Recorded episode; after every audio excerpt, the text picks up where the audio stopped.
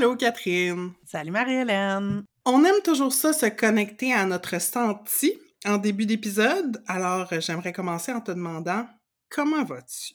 Ça va bien, ça va bien. Écoute, c'est euh, c'est quelque chose de penser qu'on est rendu euh, aussi loin dans cette saison. Fait que je suis très emballée de parler avec toi euh, aujourd'hui. Et toi, comment ça va? Ben, je suis contente que tu ailles bien. Moi aussi, je dirais que ça va, mais je suis comme un peu fatiguée parce que je travaille beaucoup ces temps-ci. Mais on enregistre aujourd'hui un vendredi, il fait super beau, fait que j'ai comme j'ai hâte au week-end.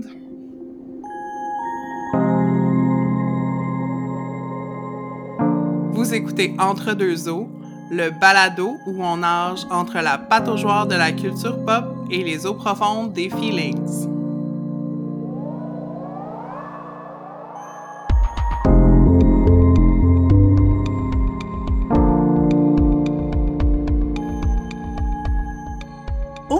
L'épisode d'aujourd'hui, on va parler du syndrome de l'imposteur. Donc, en premier lieu, c'est sûr qu'on va définir c'est quoi le syndrome de l'imposteur, qu'est-ce que ça veut dire pour nous et pour vous. On est allé vous sonder un petit peu. Euh, par la suite, on va plonger vraiment en eau profonde puis aborder comment le sentiment d'imposteur se euh, manifeste particulièrement au travail puis comment ça impacte notre vie professionnelle. Euh, on va remonter un peu à la surface en pâte aux joie pour parler de, du sentiment d'imposteur dans la vie en général parce que c'est pas juste au travail, ça se manifeste un petit peu partout. Puis en dernière partie, on sort de, du syndrome de l'imposteur parce que c'est lourd. mais on va euh, vous présenter des suggestions de podcasts à écouter parce que ça fait longtemps qu'on vous en a pas parlé. Puis, ben, on a plein de belles suggestions.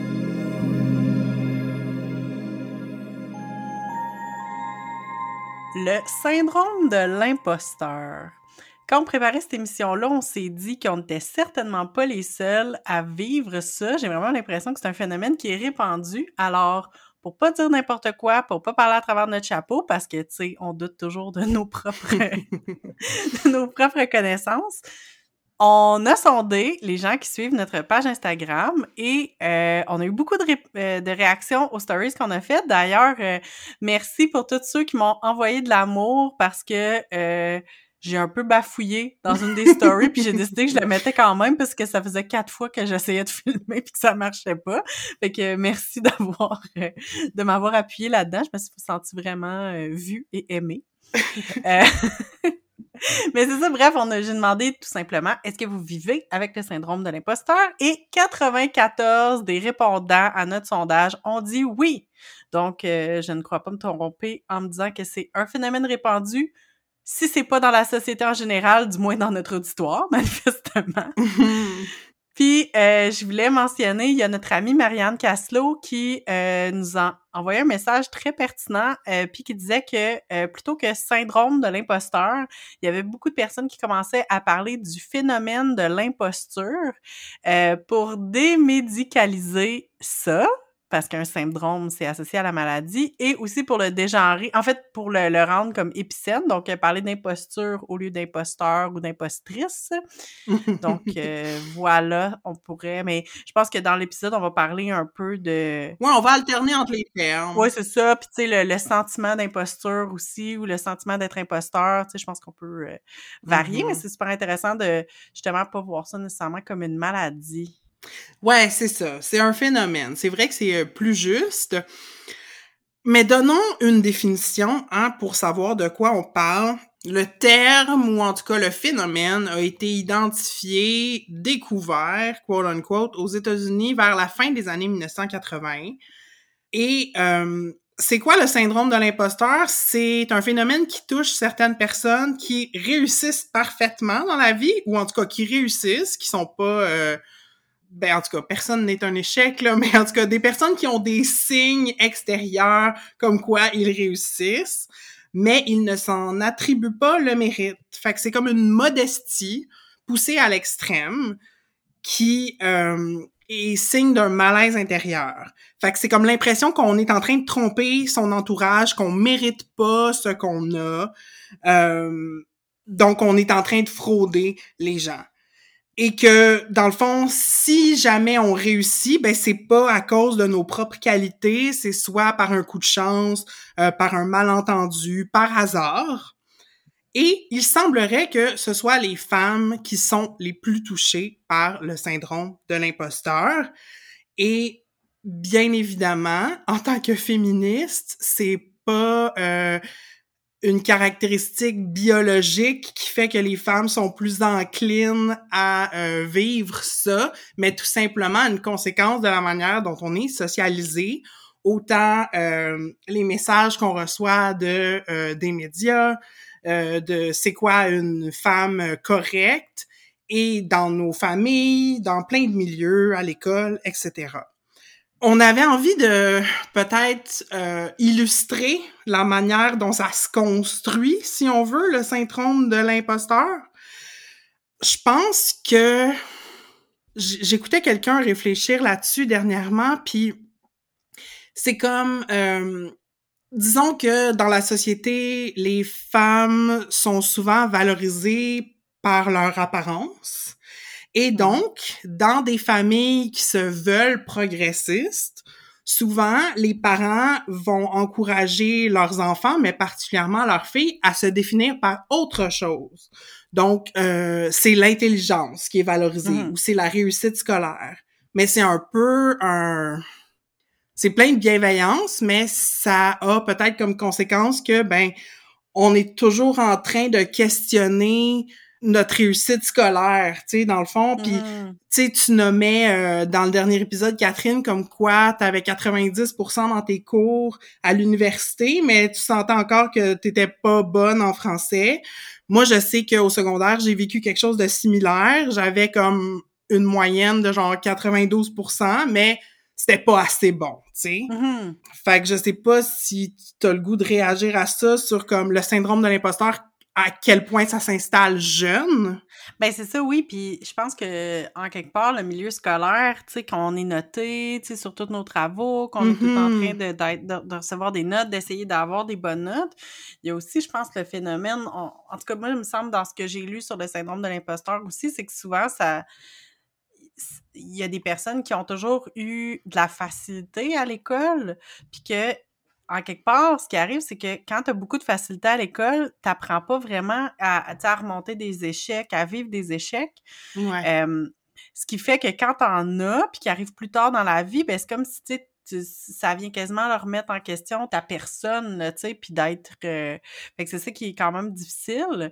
Quand on sort de l'école aussi, là, moi, c'est ça qui me fascine aussi parce que, tu sais, je suis retournée faire un peu des cours à l'université après avoir travaillé plusieurs années, puis ça me fascine tellement les cours où ce qu'il faut faire des examens, apprendre tout par cœur, tu sais comme euh, être se retrouver dans des situations d'évaluation super exigeantes.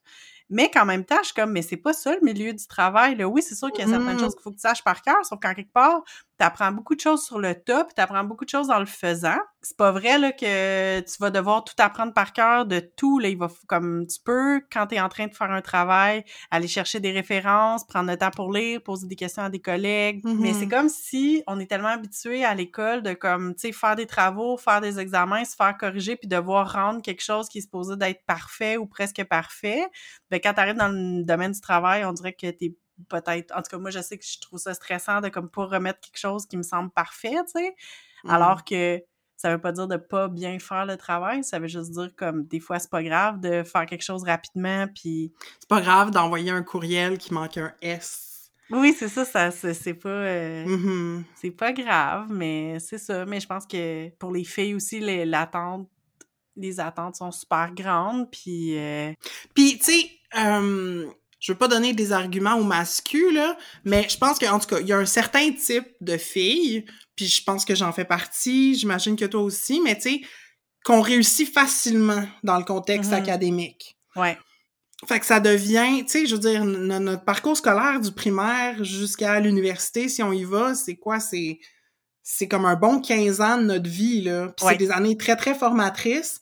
Puis mmh. rendu à l'université, c'est comme on le sait comment ça marche, on le sait à quoi s'attendre. Puis là, rendu sur le milieu du travail, en tout cas, moi, je sais que j'ai eu très, très peur. Tu sais, quand j'ai mmh. gradué, euh, je me dirigeais, tu sais, j'ai fait des études dans un certain domaine pour faire une carrière dans les médias, puis j'ai comme pogné la chienne quand j'ai gradué, Mhm. puis j'ai fait comme non merci, j'ai trop peur, comme j'ai j'ai peur de me faire juger, j'ai peur de pas assez savoir ce dont quoi je, ce dont je parle. Euh, je vais aller vers quelque chose qui est pas nécessairement ce que je veux, mais qui ben qui me tient moins à cœur. Fait que comme ça, il y a comme Mm. moins il y a moins euh, tout est moins en jeu là, tu sais parce que là c'est comme si j'ai Mm. fait une croix sur mes rêves, puis là ben c'est plus grave si je réussis bien ou pas parce que je- comme I don't care, tu sais.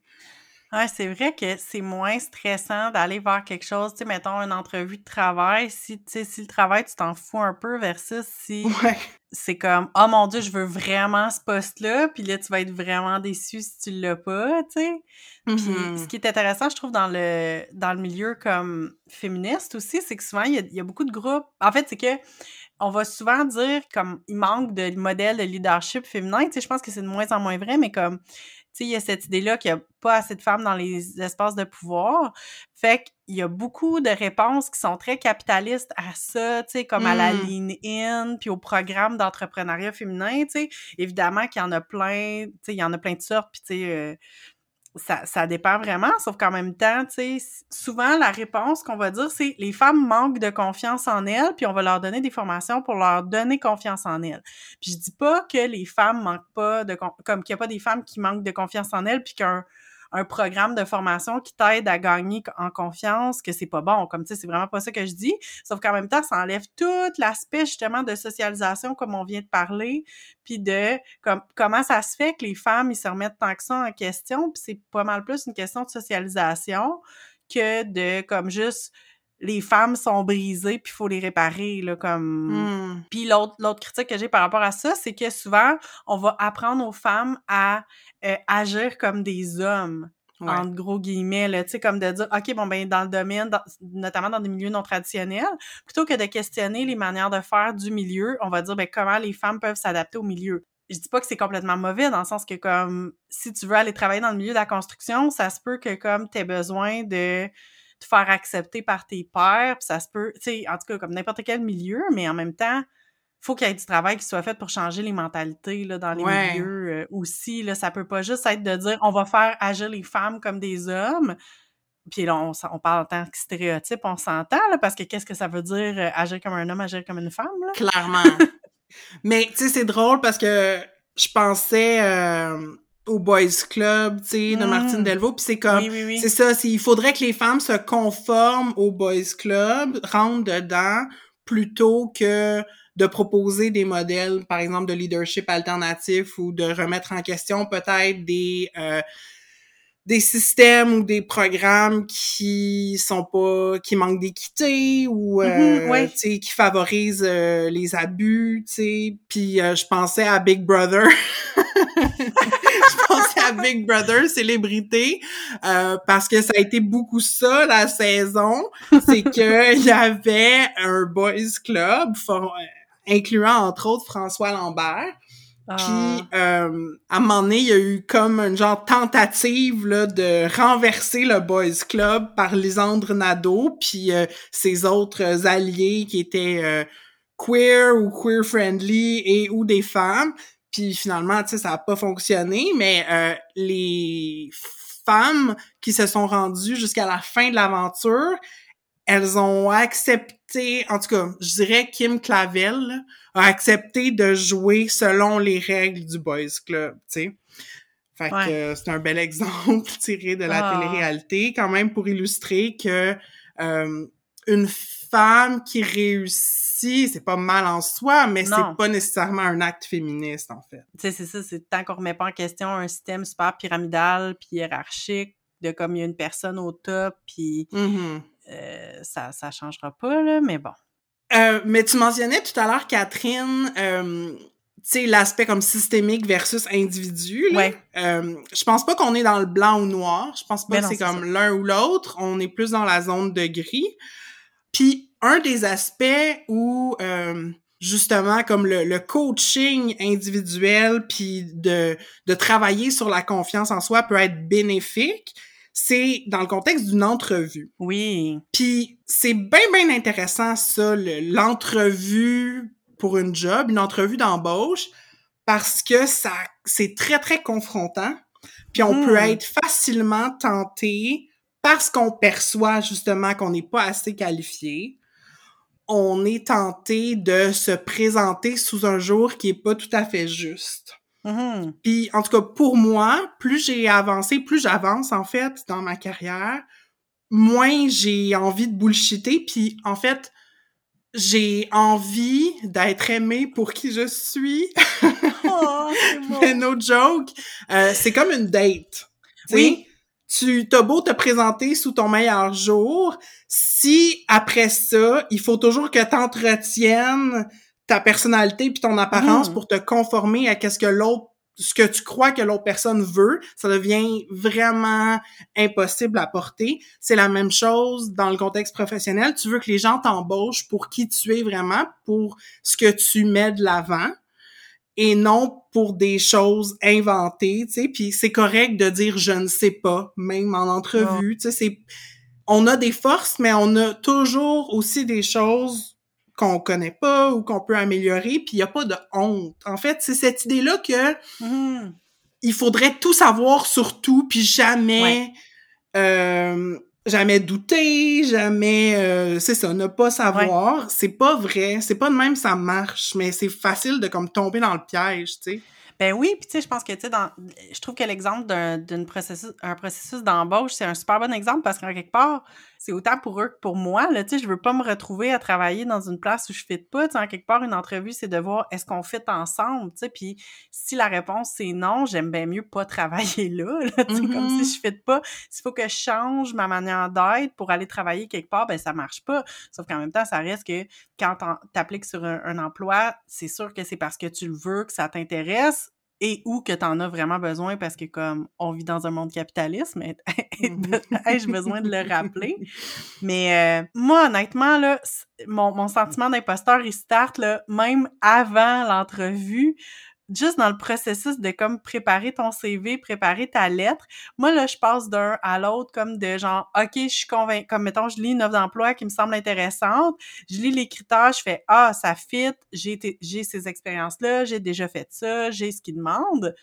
Je commence à rédiger ma lettre, puis là je passe sur une spirale puis je me dis "Oh non, mais c'est sûr que je suis pas assez bonne, j'ai pas mes expériences sont pas assez Hmm. pertinentes, j'ai pas comme c'est pas assez. Puis là, je reviens travailler sur ma lettre, je parle à des gens qui me connaissent, je suis comme, non, mais ce job-là, qu'est-ce que t'en penses? Tu penses que je fit? Là, évidemment que mes amis sont extraordinaires puis me disent tout le temps comme, ben oui, tu vas être parfaite, c'est toi qui veux, tu sais, ton nom est écrit sur l'offre d'emploi.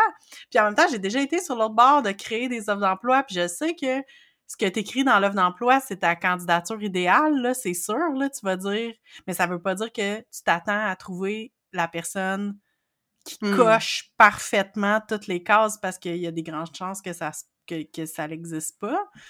Fait que c'est sûr que ça m'aide à un peu comme euh, me ramener sur terre puis dire ben c'est correct, puis tu peux essayer, puis au pire ils vont te dire non, au pire ils te rappelleront pas, mais c'est quand même stressant, c'est blessant de pas être rappelé ou même de, de faire une Hmm. entrevue puis de pas être sélectionné pour le poste. Ça reste que c'est blessant, là, c'est pas... euh, tu peux ne pas le prendre personnel, mais ça reste que c'est personnel, c'est à toi qui ont dit non. c'est pas à... Ouais. Ben, en fait, c'est facile de le prendre personnel, Ouais. mais euh, en tout cas, je remets beaucoup de choses en question présentement. Euh, en fait, full disclosure, là, je me suis inscrite à un programme de coaching en ligne, puis c'est là-dessus. C'est genre, c'est comme, prends pas tout ce que tu penses pour du cash, genre. Hmm. Puis comme, tu peux... Tu sais, le, le cerveau et on parle beaucoup de plasticité du cerveau, là Mm. puis que, tu sais, plus des chemins neurologiques sont empruntés, ben plus ça devient comme, c'est ça, des, des patterns de pensée, mais tu peux apprendre à comme reprogrammer. OK, ouais, ouais, ouais. Fait que tout ça pour dire que c'est dur à croire, là, mais pour vrai, quelqu'un qui dit non, ça n'a rien à voir avec toi Ouais. parce que c'est ça a rapport avec leurs idées des compétences nécessaires pour le poste. Ça a rapport avec leur désir de quelle personnalité avec qui travailler. Comme c'est tellement pas un certificat de rejet de l'univers qui te dit tu vaux de la merde. C'est pas ça. C'est vraiment la subjectivité d'un individu ou d'un groupe d'individus. Puis c'est tout, tu sais, puis c'est, c'est tout un, un challenge de se déprogrammer si on le désire, puis de Mhm. d'apprendre à reconnaître que ça n'affecte pas notre valeur. Ouais. Euh, mais c'est ça, ça vient pas naturellement pour moi. tu sais, c'est comme faut que je me coach, faut, tu sais. C'est tout un travail euh, de Ouais, puis la-. L'important c'est de connecter avec les gens que je vais aller rencontrer.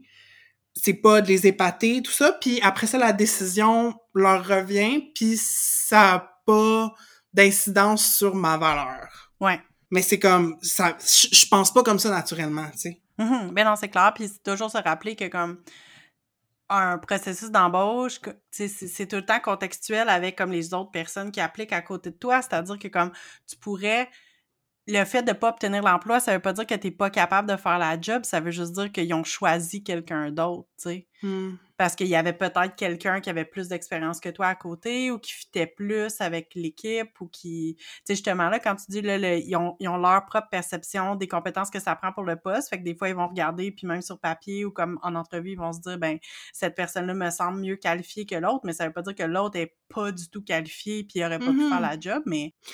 Je pense que on a tout intérêt à devenir aussi plus confortable avec le rejet. Ouais. Tu sais, euh, surtout en 2021, dans un contexte de gig économie. euh, je sais que moi aussi, je fais des... Tu sais, je suis travailleuse autonome on the side.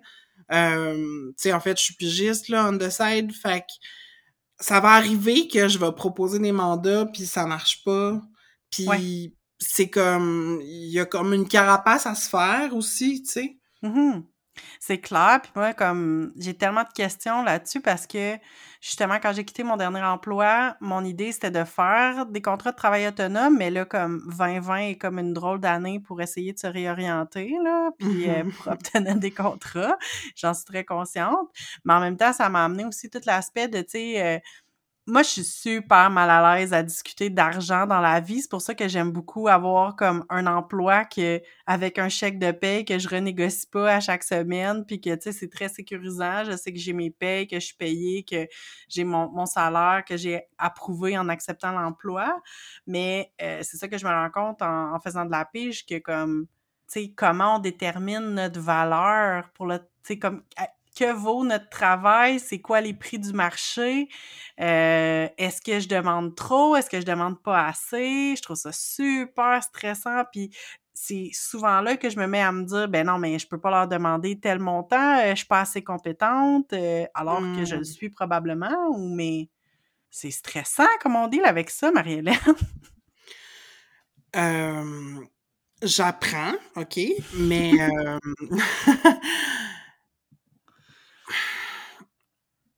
c'est différentes choses. Mhm. Euh, une des choses qui m'aide euh, à déterminer c'est quoi comme mon prix, c'est de parler à d'autres personnes qui font du Mhm. travail similaire. Je sais que dernièrement, j'ai eu un contrat avec un organisme basé à Vancouver, puis je faisais affaire avec une autre contractuelle, dans le fond, sur un projet. Elle avait comme trop de travail, fait elle m'a euh, elle m'a contacté pour comme qu'on se partage le, le mandat. Puis, tu sais, si j'avais chargé le ta- mon tarif habituel à ce moment-là, en fait, elle, elle m'a suggéré, elle m'a dit descends pas en bas de tel montant parce Mhm. que c'est un vu que c'est un organisme basé en Colombie-Britannique, ils ont des moyens différents, puis elle était comme, tu sais, moi je te suggère ce montant-là, puis juste de commencer à charger plus, mais en tout cas, j'ai comme décidé de, de réviser mon taux comme standard, tu sais. Fait que là, Mhm. récemment, j'ai comme augmenté mon taux. Puis là, c'est ça que je propose d'emblée aux organismes. Ouais. C'est parce que, pour moi, je veux que le travail de pigiste que je fais, il vaille la peine. Puis je veux être motivée. Euh, puis on dirait que si je suis mieux payée, je suis plus motivée à rendre un travail de qualité. Mhm. Euh, dans le sens où, tu sais, si je charge euh, 30-35 pièces de l'heure, ben ça me fait chier, tu sais, ça me fait Ouais. chier de faire de la pige. versus que euh, si je charge plus, ben je suis comme alright, je suis en train de gagner ma vie là présentement, puis ça me rend comme fière de moi.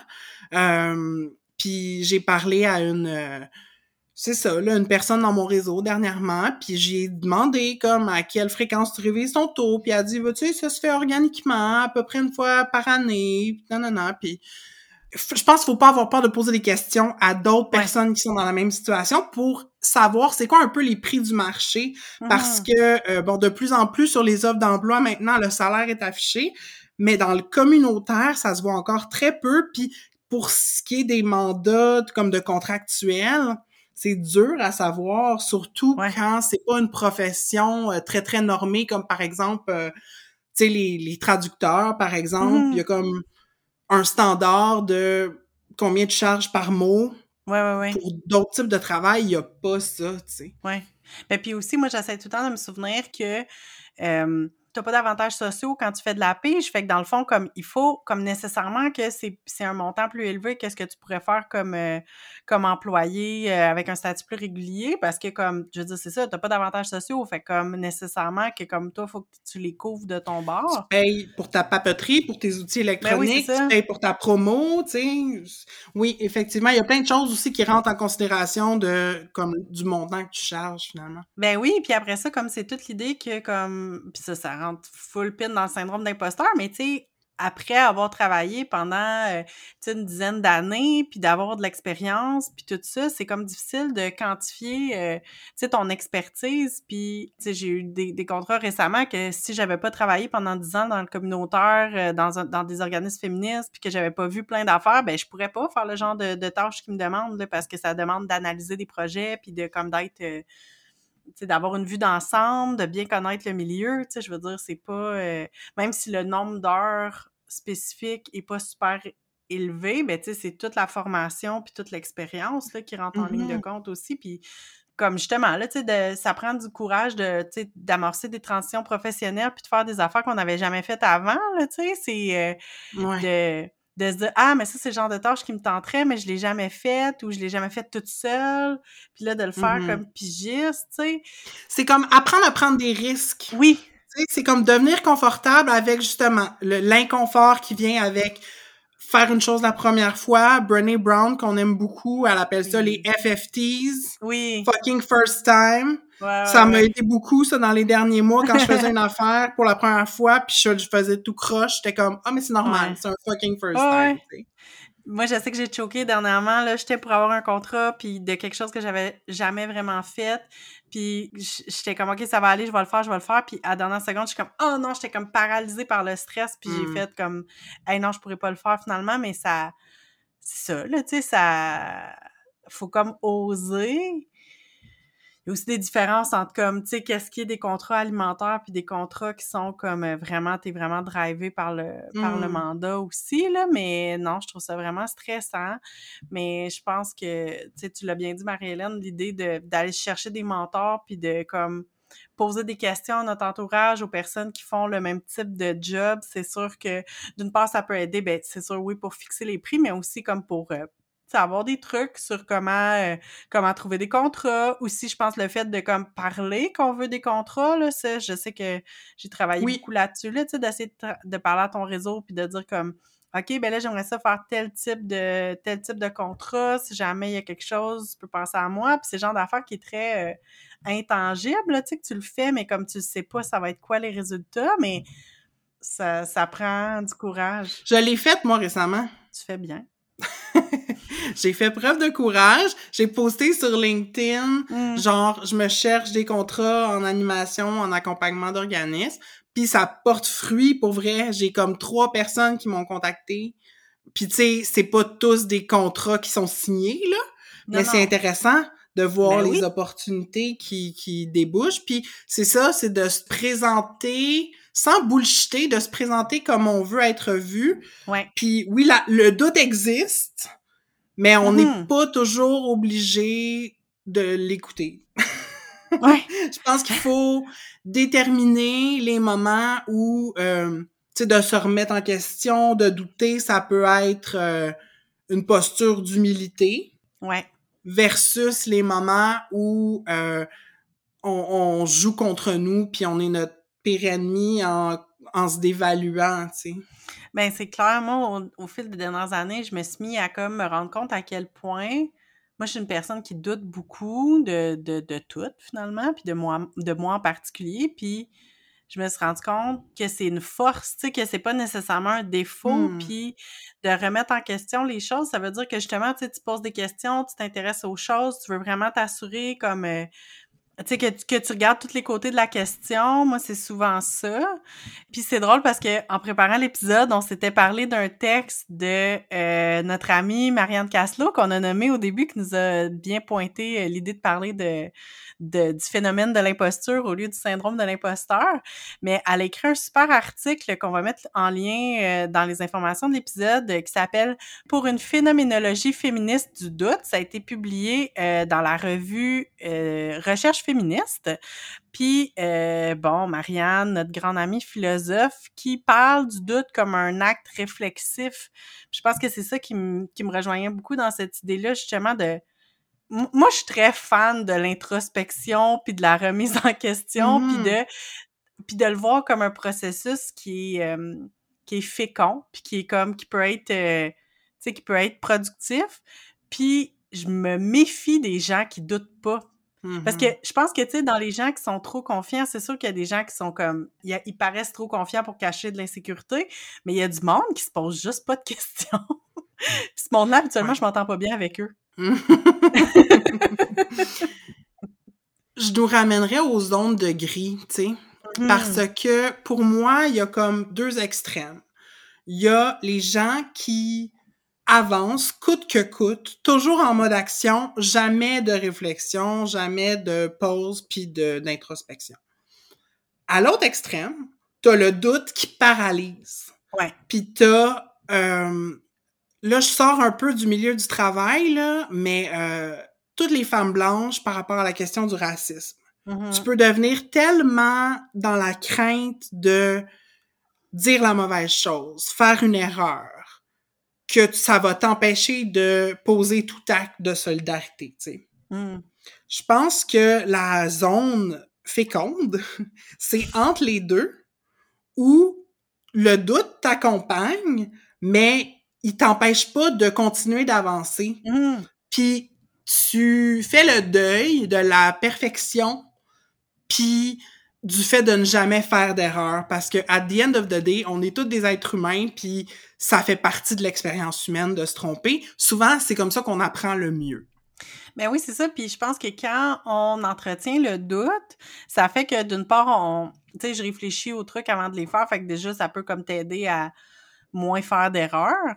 Mais c'est hmm. aussi que quand t'es call out sur une affaire, ben tu sais que t'es pas parfaite, puis en tout cas selon moi ça peut permettre de peut-être mieux accepter la critique. Tu, sais, tu parlais de l'exemple justement là, des femmes blanches euh, dans, dans des mouvements euh, antiracistes. Ben si tu fais quelque chose puis tu te plantes, si t'es comme vraiment sûr de tes convictions puis que tu t'autorises pas le doute, ben si quelqu'un te call out, tu risques de comme faire ben là c'est pas ça que je voulais dire puis non mais c'est pas ça. comme de le voir comme une attaque personnelle alors que la bonne réaction c'est de faire comme hey merci je vais y réfléchir, je vais y mm-hmm. penser, je vais aller m'éduquer comme peu, selon la, la, situation, je vais faire réparation s'il y a lieu, mais au moins comme tu l'accueilles bien plus que si tu te dis ben non là, moi je sais comment ça marche puis euh, je, je, mm-hmm. sais que je sais que j'ai raison puis c'est toi qui as tort. Hey, ça veux-tu veux-tu briser le dialogue? Voilà. Mm-hmm.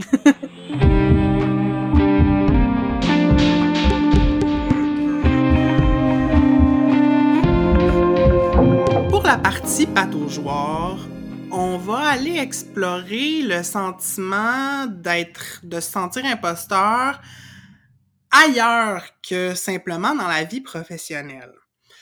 Parce qu'on peut vivre ça dans le cadre de nos relations d'amitié, même dans les relations amoureuses. On peut vivre ça par rapport à simplement notre manière de s'exprimer publiquement, par rapport à notre pratique artistique. Fait que c'est tout ça qu'on va regarder. Pour commencer, euh, j'ai comme le goût d'affirmer que ce qu'on est en train de faire là, le podcast entre deux eaux, c'est parti à quelque part d'un désir qu'on avait, toi et moi, Catherine, de sentir qu'on est légitime, qu'on a le Mm. droit de prendre la parole. Euh, en fait, c'est ça, c'est que le podcast, c'est un refus de se sentir imposteur. C'est de dire, non, nous aussi, on a le droit d'ajouter notre voix à la conversation. On n'est pas obligé juste de jaser entre nous. On pense qu'on a des affaires pertinentes à dire, puis on a le goût de les partager, tu sais. Puis, je sais pas pour toi, mais euh, à force d'enregistrer des épisodes, j'ai l'impression que ça a un impact sur la manière dont je m'exprime, dont je m'exprime dans la vie. Mhm. C'est comme j'ose, euh, j'ose plus euh, dire ce que je pense, j'ose euh, m'affirmer, je pense avec un petit peu plus de certitude, d'autorité parfois. Je sais pas si tu as vécu quelque chose de similaire depuis euh, depuis le mois d'octobre maintenant. Ben, tu sais, c'est quand même drôle parce que quand on a parti le podcast il y a presque un an, tu sais, la, la joke, tu sais, c'était déjà rendu une joke que comme tout le monde puis sa mère avait un podcast. Fait que, tu sais, en quelque part, tu sais, j'ai l'impression que pour moi, ça a comme été, c'est là, une espèce de prise de position de faire comme au-delà de cette, de cette boutade qui dit que tout le monde puis sa mère a son podcast, on est capable d'en faire un, on a envie d'en faire un, on l'avait déjà fait. On n'arrête pas de dire à quel point, tu sais, pour nous, les podcasts, ça fait partie de nos vies. Tu sais, moi, je me souviens Mm. quand je travaillais à la bibliothèque de Luco, j'écoutais des podcasts, puis je fais de la radio étudiante aussi, là, tu sais, ça... Pour moi, la radio étudiante puis le, le, le podcast, ça se ressemble beaucoup sur bien des points, mais je pense que c'est ça, là, c'est comme ça m'a amené à plus avoir confiance en mes projets, puis le fait que, Mm. tu sais, on, on l'a pris au sérieux aussi, qu'on l'a considéré toutes les deux comme un projet qui est professionnel. Oui, c'est sûr que ça peut être considéré comme un hobby, mais en même temps, ça reste une aventure professionnelle, puis c'est comme un engagement qu'on a pris qui, euh, qui fait partie, je pense, de notre, de notre personne. euh, sais, comme on, on a toutes les deux, tu sais, pas nécessairement des jobs super fixes avec quelque chose comme de genre, OK, c'est juste ça que tu fais, puis rien, on s'intéresse à plein d'affaires, on ouvre, puis ça permet d'expérimenter, puis je pense que c'est ça aussi, là, c'est d'oser faire des Mm. affaires, puis d'avoir confiance en nous, là, comme moi, je sais que dans les derniers mois, j'avais pas, j'ai- ben, j'ai toujours pas d'emploi, mais c'est, tu sais, ça me donne un peu, je suis comme, mais je fais pas rien, c'est comme si j'avais un petit emploi, là, comme... Ça, ça m'aide à avoir mieux confiance en moi. Oui, ça nous aide à structurer nos idées aussi, je trouve. Puis Mm. ce qui s'est produit aussi, c'est que souvent, quand on enregistre un épisode, on a beau se préparer, des fois, on ferme l'enregistrement, puis je suis comme « Ah, ça avait-tu de l'allure? Qu'est-ce qu'on a dit? » tu sais. Mhm. Puis en- ça, en faisant le montage, puis en réécoutant l'épisode final, je me dis « Mais ça a bien du bon sens, qu'est-ce qu'on a dit? » Tu sais, je suis comme « On est nice!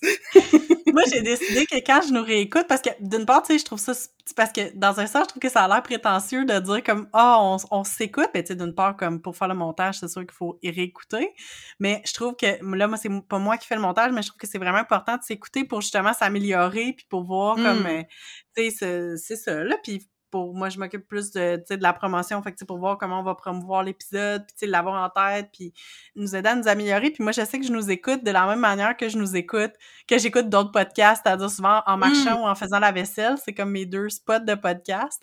Puis je suis tout le temps contente quand tu sais ça, ça fait comme un boost de, de confiance en moi quand je nous écoute puis je fais comme hey pour vrai on est aussi agréable que les autres podcasts que j'écoute mais là, c'est sûr qu'on est biaisé parce que c'est des sujets qui nous tiennent à cœur, puis on est comme d'accord avec les opinions, là, ça, c'est sûr que ça aide. Mais euh, non, c'est ça. Puis je pense que c'est très motivant de, tu sais, partir un projet from scratch, puis euh, de sentir que c'est bien reçu, puis je sais pas, tu sais, on aurait pu perdre la motivation à un moment donné, Mhm. c'est pas arrivé, tu C'est sais, c'est comme on, on aime toujours ça, faire le podcast. Pour moi, de faire des activités que j'aime, qui me nourrissent, c'est comme un antidote à l'envie puis à la jalousie. Euh, y- les réseaux sociaux entretiennent ça beaucoup, mais euh, c'est très facile de se comparer aux autres puis au niveau de succès ou même de bonheur qu'on perçoit dans son Mhm. réseau, tu sais. Puis euh, J'en avais parlé dans l'épisode qu'on a fait sur les maisons puis le chez soi. Mmh, mais tu sais, déjà, juste de regarder des intérieurs d'appart de quelqu'un d'autre, ça peut me donner un crise de complexe d'infériorité, tu sais. Ouais. Mais plus j'ai une vie euh, qui me ressemble, que j'aime, moins ça me fait mal de voir la joie des autres. Au contraire, c'est comme cool, tout le monde est content, tu sais. Puis ça me fait penser à... Euh, T'as-tu entendu parler de la Shine Theory? C'est comme deux, deux féministes américaines. Oui. Anne Friedman et Amina Toussaint qui animent euh, le podcast Call Your Girlfriend.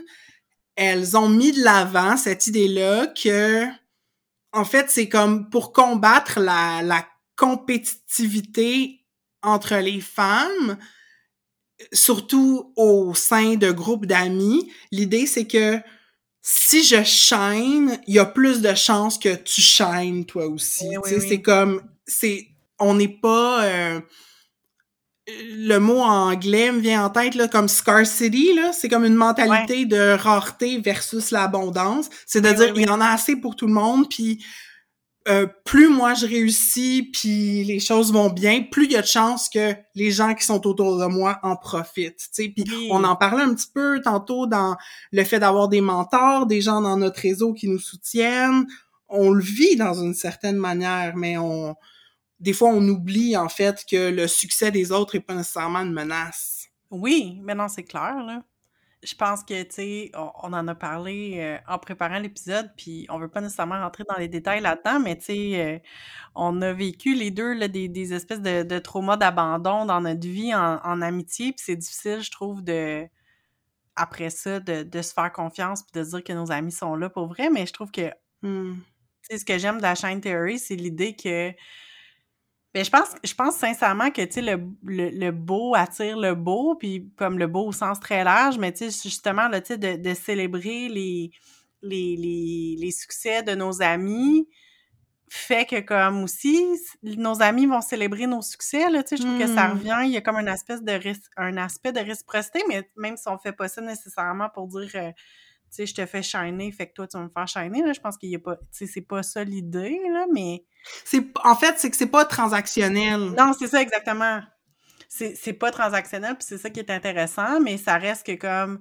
Puis des fois, c'est juste de donner l'idée, tu sais, des fois, tu vois, quelqu'un tu vois quelqu'un comme dire « Hey, checker mon ami, comment qu'elle est cool », puis partager ses affaires, on mmh. dirait que ça fait comme « Hey, oui, c'est vrai, moi aussi, je devrais faire ça », puis soit aller encourager exactement la même personne, si, si, si ça tente, mais aussi comme d'aller voir les autres puis de faire euh, de faire ça, là, de faire des shout-outs pour le fun, juste à des amis puis à des personnes qu'on trouve cool. Je pense que c'est c'est toujours le fun, là. Puis aussi, j'ai entendu une phrase dernièrement qui m'a comme vraiment euh, marqué. Ça peut être utilisé positivement comme négativement. Ça, la phrase, c'est If you spot it, you got it. Mmh dans un contexte justement d'introspection, euh, généralement, lorsque quelqu'un fait quelque chose qui tape vraiment ses nerfs, il y a des bonnes chances que tu aies ce même défaut de caractère-là, puis que ça te tombe vraiment ses nerfs, que tu te tombes ses nerfs déjà, tu sais. Ça, c'est fâchant de s'en rendre compte. fait que, tu sais, c'est vrai que ce qui nous tanne chez les autres, souvent, c'est des choses qu'on n'aime pas à propos de nous. Bon, soit. Mais l'inverse est aussi vrai. C'est que hmm. lorsqu'on reconnaît aux gens autour de nous l'empathie, l'écoute, euh, souvent, on porte ça aussi. Puis, euh, j'ai une mentor qui m'a dit dernièrement, parce que je, suis attirée vers un type de travail justement pour lequel j'ai pas tant d'expérience, mais j'ai envie, tu sais, de me mettre au défi puis de, de proposer des choses. Puis elle est comme, si t'es attiré vers ce type de travail-là, c'est parce qu'il y a quelque chose là-dedans pour toi. Comme, si tu mmh. connectes avec ça, t'as beau peut-être pas avoir de diplôme, comme il y a un filon, fais-toi confiance, puis, euh, tu sais, si tu te sens appelé, go for it, tu sais. Mm-hmm. Je trouve ça intéressant de développer le réflexe de lorsqu'on reconnaît une qualité à l'une de nos amies ou lorsqu'elles ont du succès, ben c'est peut-être un indicateur que euh, il y a quelque chose là-dedans pour nous aussi, tu sais. Mhm. Si, euh, justement, si t'as un ami qui se part un podcast, puis là, t'es comme « Oh, la maudite, pourquoi qu'elle s'est partie ça? » Ou en tout cas, ben, peut-être que toi aussi, t'as le goût de faire un podcast, puis pourquoi t'essayes pas, tu sais? Mais non, c'est clair, là. Tu sais, c'est sûr que quand on voit, des fois, c'est sûr que quand on voit nos amis qui ont du succès puis qui réussissent à, tu sais, justement, lancer un podcast, écrire un livre, faire ce genre de choses-là, ça donne le goût, des fois, de, ben c'est ça. Là, tu sais, je pense que des fois, on se dit comme, ah, ben là, je pense que moi, c'est ça que j'essaie de me dire, c'est au lieu d'être envieux, je me dis, ah, ben si eux, ils ont réussi, pourquoi pas moi? Tu sais, il y a comme un peu Mmh. cet aspect-là de m'encourager puis de me dire, de voir plus la chose à m'apporter, finalement. Mais en même temps, euh, je dis pas que c'est facile parce que, ben, tu sais, je sais que les deux, ben, Marie-Hélène et moi, on, comme toutes les deux, on est intéressés par l'écriture.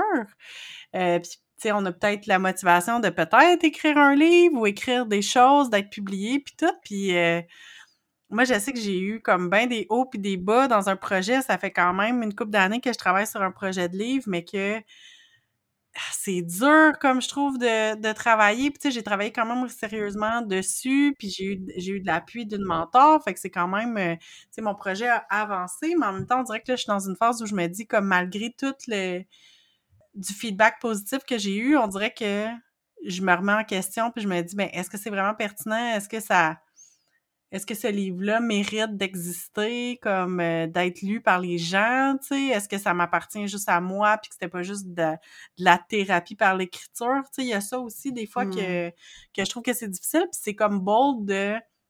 Parce qu'on... C'est ça, là, pour, euh, pour être honnête, tu sais, on, on s'enlignait vers... à- comme ma mentor m'avait vraiment encouragée à comme puis proposait de m'accompagner pour soumettre mon, mon manuscrit à une maison d'édition. Puis, ben, je l'ai toujours pas fait. Puis, j'ai. Je suis comme dans, c'est ça, là, dans une période de, de doute, finalement. Puis, de genre, je suis Hmm. pas sûre que c'est assez bon pour. Mais en même temps, comme il y a des gens qui m'ont dit que oui, tu sais. Il y a ça aussi, là, des fois, c'est que comme quand on doute, je trouve que ça remet en question l'opinion de gens à qui on croit, puis c'est un peu insultant pour eux, là. C'est comme de dire, genre, toi, tu me dis que c'est correct, mais non. Moi, je dis que non, là. Fait que, Mhm.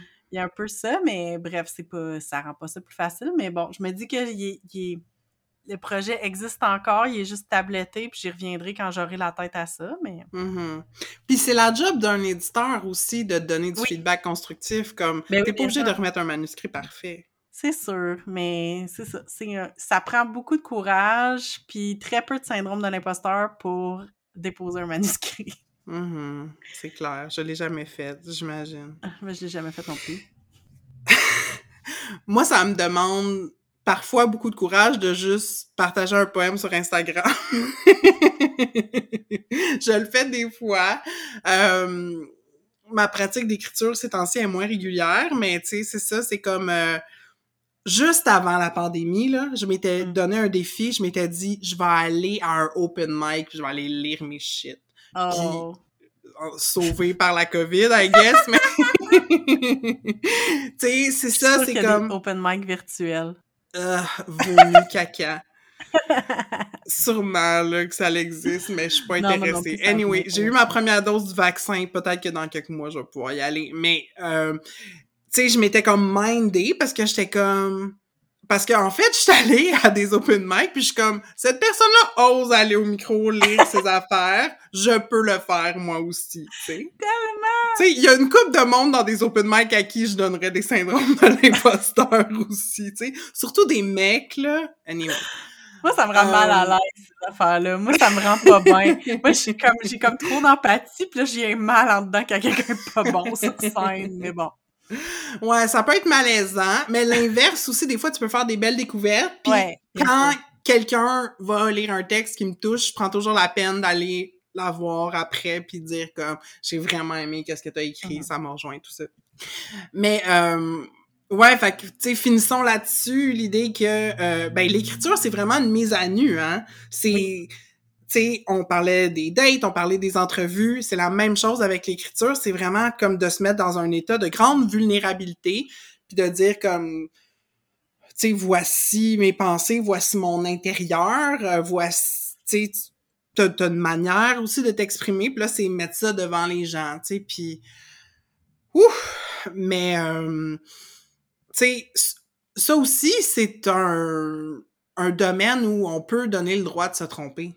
Mhm. On peut se donner le droit de se tromper, puis c'est pas vrai que on va toujours euh, lire quelque chose puis les gens vont tomber des nues, mais ça se peut aussi que des fois on partage quelque chose puis que ça rejoigne des gens. Euh, moi, je, je lisais un texte cette semaine sur euh, un, un comédien, un stand-up américain qui vient de sortir de, de des intox, puis il a fait son premier set euh, depuis sa sortie, puis tu vois qu'il est en train de changer de ton, puis de, de changer le type de matériel qu'il fait, puis il essaye des affaires, puis des fois ça marche pas tout le temps, mais j'ai toujours beaucoup d'admiration pour les stand-up comiques, puis euh, Mhm. surtout quand ils sont en rodage, là, Oui. euh, de nouvelles jokes, de nouveaux matériels, c'est c'est ça prend beaucoup de guts de se tenir debout sur une scène puis de dire comme voici ce que je pense, tu sais. Ouais.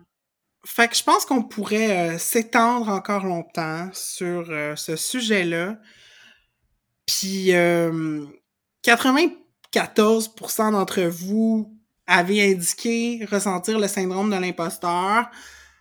On, on récolte plus vos témoignages euh, pour les mettre dans l'épisode, mais tu sais, si vous voulez réagir à l'épisode, puis sais, nous partager des moments où soit vous avez ressenti le syndrome de l'imposteur ou euh, que vous avez réussi à le dépasser. Mhm. À titre personnel, moi, je serais très, très curieuse de, de vous entendre là-dessus. Et moi Puis, donc. je nous inviterais tous, toutes, collectivement, à euh, peut-être se lancer un défi dans les prochaines semaines, faire une affaire qui nous fout la chienne Ouh. tu sais, comme un truc, là, que, sur lequel tu doutes, puis de remettre le doute à sa place, de dire merci, mon anxiété, de me signaler un danger potentiel, puis je vais y aller quand même. Mhm. Puis ça aussi, si vous avez... euh, si vous posez un geste de courage, ben, euh, on serait curieuse de vous entendre.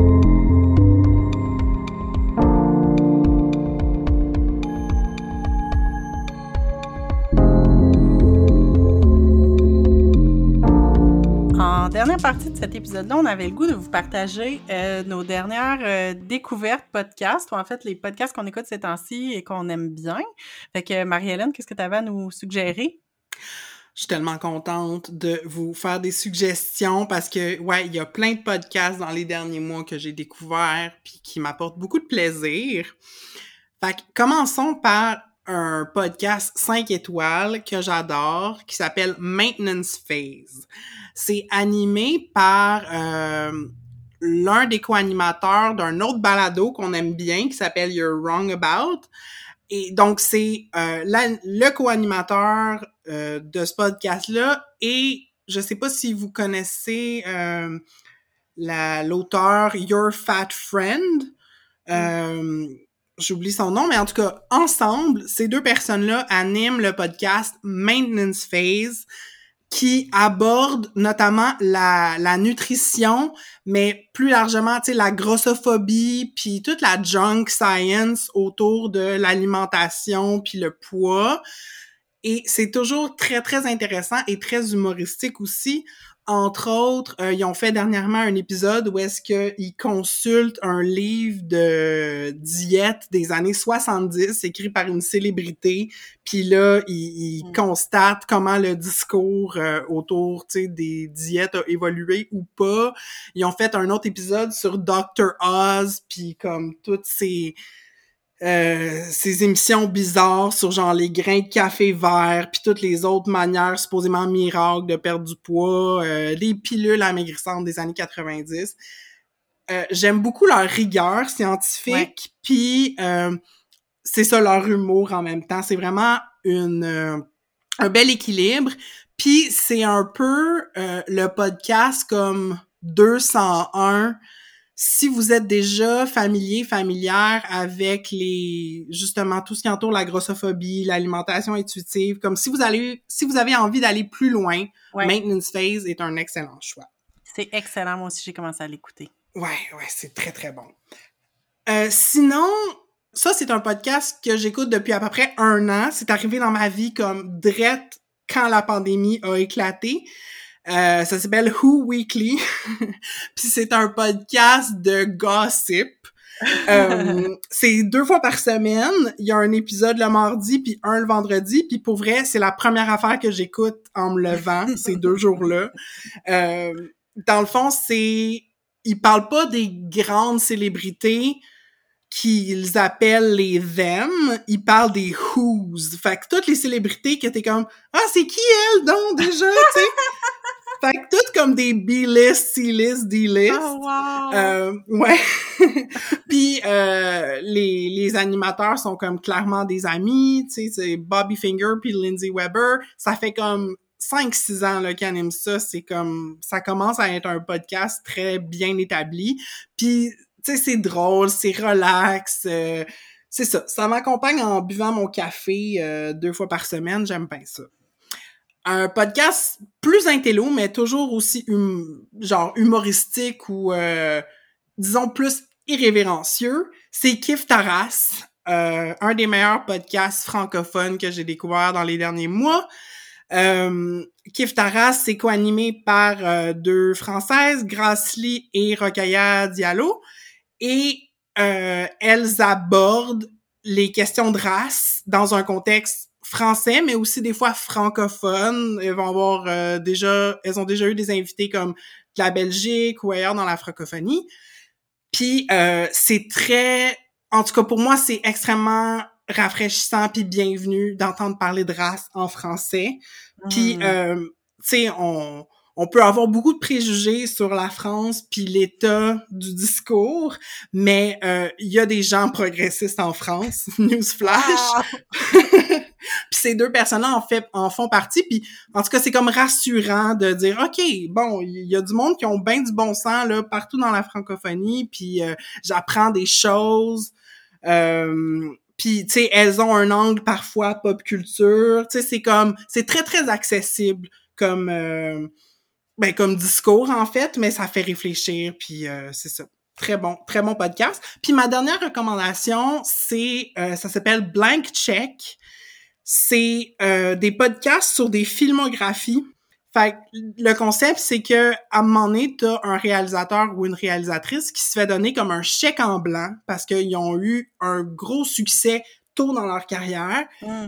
Puis après ça, ils, ils se ramassent à pouvoir faire un peu ce qu'ils veulent. Puis Mm. euh, donc, ils font des séries sur différents euh, filmmakers, puis ils, ils, ils examinent ça sous l'angle de, tu sais, c'est ça, c'est, c'est quoi la, la trame de leur filmographie, euh, est-ce que, tu sais, il y a des bons coups dans leur euh, filmographie qui ont pas été célébrés, ou inversement, est-ce qu'il y a des films qui ont eu beaucoup de succès qui sont pas si bons que ça, puis euh, le rapport entre les co-animateurs est très... euh, drôle, relax. Ils sont vraiment comme deux amis dans la vie, puis ils ont souvent des invités super pertinents qui sont euh, des figures médiatiques euh, aux États-Unis, tu sais. Fait que, euh, ouais, voilà, c'est mes recommandations. Catherine, je suis très curieuse de savoir ce que tu recommandes à notre auditoire. Ben, moi aussi, j'ai très hâte de, de vous partager mes recommandations. En fait, la première, c'est un podcast assez récent, mais qui est déjà terminé. Fait que c'est un peu plate, on peut plus le suivre, mais en même temps, euh, je vous conseille vraiment d'aller euh, écouter les épisodes qui sont sortis dans, la dernière, dans les derniers mois. Ça s'appelle Faisez vos recherches. C'est une balado qui est animée par Mathieu Charlebois, Liane Descarichen puis Colin Boudria. Puis les trois se sont intéressés au phénomène de QAnon. Fait que euh, c'est super, euh, c'est super accessible, c'est super humoristique. Puis tu sais, moi je connaissais un petit peu euh, ce qui se passe avec, ben dans le fond comme c'est quoi QAnon puis tout ça. Mais si vous connaissez rien à ça, vous pouvez aussi avoir du euh, du plaisir. C'est assez drôle. Ils font un beau travail journalistique. Euh, puis ça alterne entre des des épisodes thématiques puis des épisodes d'actualité. Euh, fait que vous allez entendre parler d'un point de vue autant euh, américain, mais aussi d'un point de vue québécois, ce qui se passe dans toutes les théories de conspiration, euh, notamment autour de la COVID, mais tu sais, de d'autres affaires aussi, parce que ce qui arrive avec le phénomène QAnon, c'est que c'est un peu un ramassis de plein de théories du complot qui se sont ramassées ensemble. Fait qu'on y trouve un peu de tout et son contraire, mais c'est super intéressant justement de voir comment ils l'ont décortiqué, tu sais, d'où ça vient. Puis ça commence vraiment avec des épisodes très comme ABC, comme comment ça fonctionne, comme c'est quoi, jusqu'à des trucs sur les liens avec le les les genre la santé alternative, puis QAnon, Mhm. puis les idées de conspiration, beaucoup avec comme les milieux anti-vax, puis euh, tout ça. Fait que c'est vraiment intéressant. Fait que c'est à la fois informatif, mais aussi euh, drôle. Un peu décourageant des fois d'entendre des affaires, sauf que je trouve que c'est c'est pas présenté de manière lourde, là, fait que je vous le conseille Mm. fortement. Euh, allez écouter, dans le fond, vous pouvez binger tous les épisodes. Ils ont terminé, ils ont dit qu'il y avait... en fait, ils ont dit que de suivre QAnon au- aussi longtemps, ça les avait un peu... euh, perturbés, mais pas perturbés, mais tu sais, comme il avait besoin d'un break, fait qu'ils ont décidé comme, ils avaient fait le tour de ce qu'ils voulaient raconter, mais c'est ça, allez, allez écouter ça. Le deuxième podcast que je veux euh, vous signaler, c'est un tout nouveau podcast. Il y a juste un épisode de sortie, mais c'est un projet qui existe depuis longtemps. Ça s'appelle Faces of Postpartum. C'est un projet qui parle évidemment de, de parentalité puis de néonatalité. Là, dans le fond, là, là, toute la, la période là, de de, de, de l'accouchement, tout ça, euh, de la naissance, puis du, du, de la période postpartum, finalement.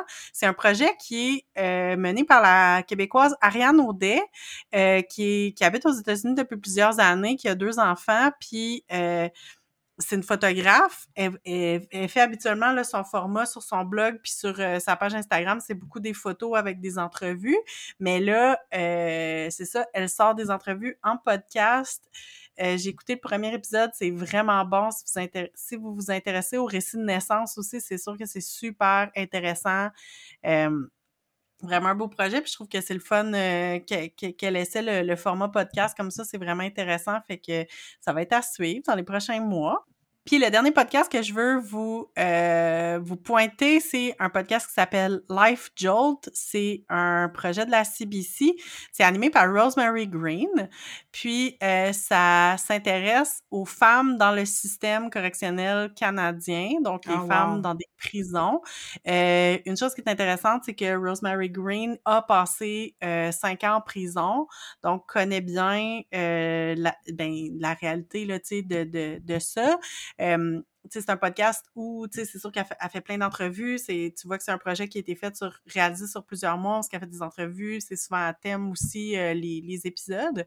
Euh, puis elle amène beaucoup de, de, elle, de son vécu, parce que nécessairement, que je pense à un épisode où il parle des, de, le fait d'être parent puis d'être en prison, tu sais. Fait comme elle, quand elle est allée en prison, elle avait déjà des enfants. Fait que, tu sais, ça touche là euh, c'est sûr que c'est difficile de parler de ça sans être euh, touché là tu sais mm -hmm. de voir comment les autres les femmes le vivent mais tu ça a comme un ça, ça, fait un portrait très global là, de, de la réalité des femmes en prison puis euh, je trouve que c'est un sujet dont on parle pas tant que ça nécessairement qu'on a souvent des, des préjugés puis euh, c'est vraiment intéressant fait que je vous conseille ça euh, c'est en cours ça s'appelle Life Jolt Merci. Moi, je suis bien curieuse d'aller euh, checker tes recommandations.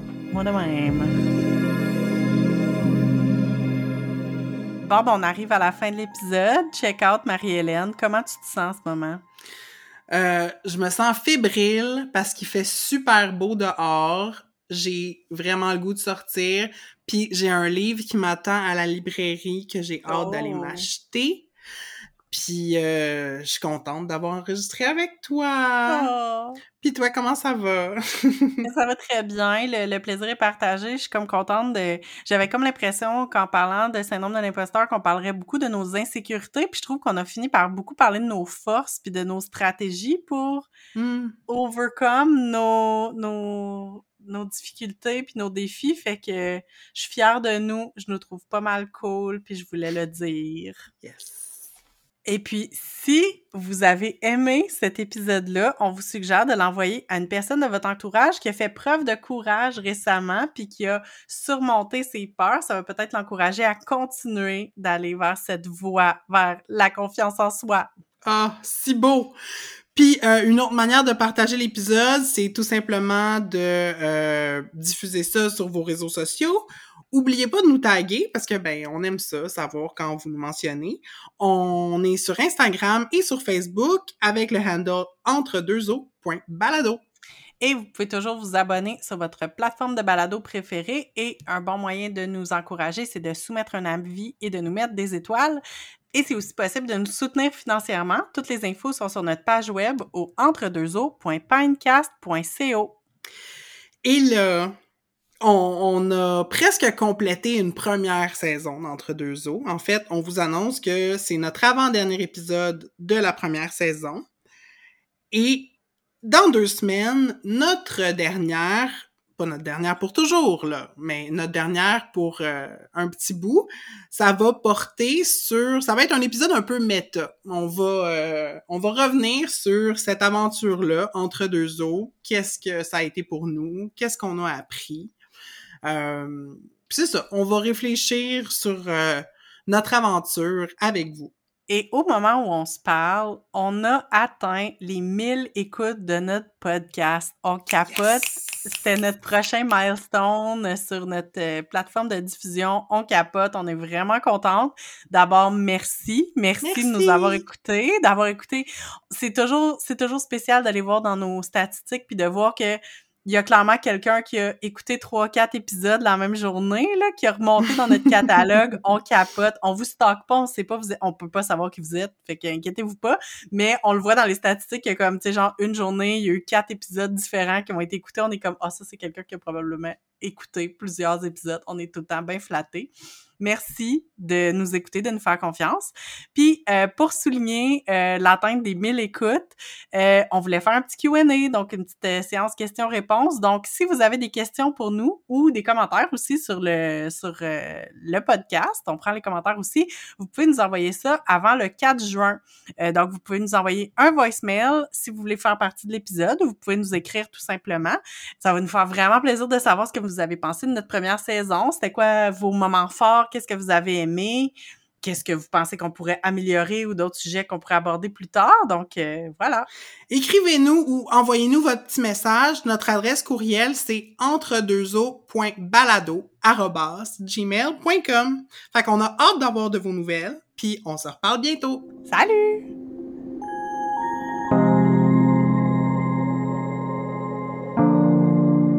Ce balado est produit, animé et réalisé par Marie-Hélène Larochelle et Catherine Ploufjeté. C'est aussi Marie-Hélène qui fait le montage. Notre thème musical est composé et interprété par Poulain et notre visuel est une création de Roxane de Carufel. Nos épisodes sont enregistrés à la maison. Moi, Catherine, j'habite à Québec sur des terres qui font partie du territoire traditionnel non cédé des Hurons-Wendat. Et moi, Marie-Hélène, je suis à Montréal, au Diodiaké, un territoire autochtone non cédé gardé par la nation Kenyan-Geraga. Ce balado est une idée originale de Catherine Ploufjeté et Marie-Hélène Larochelle.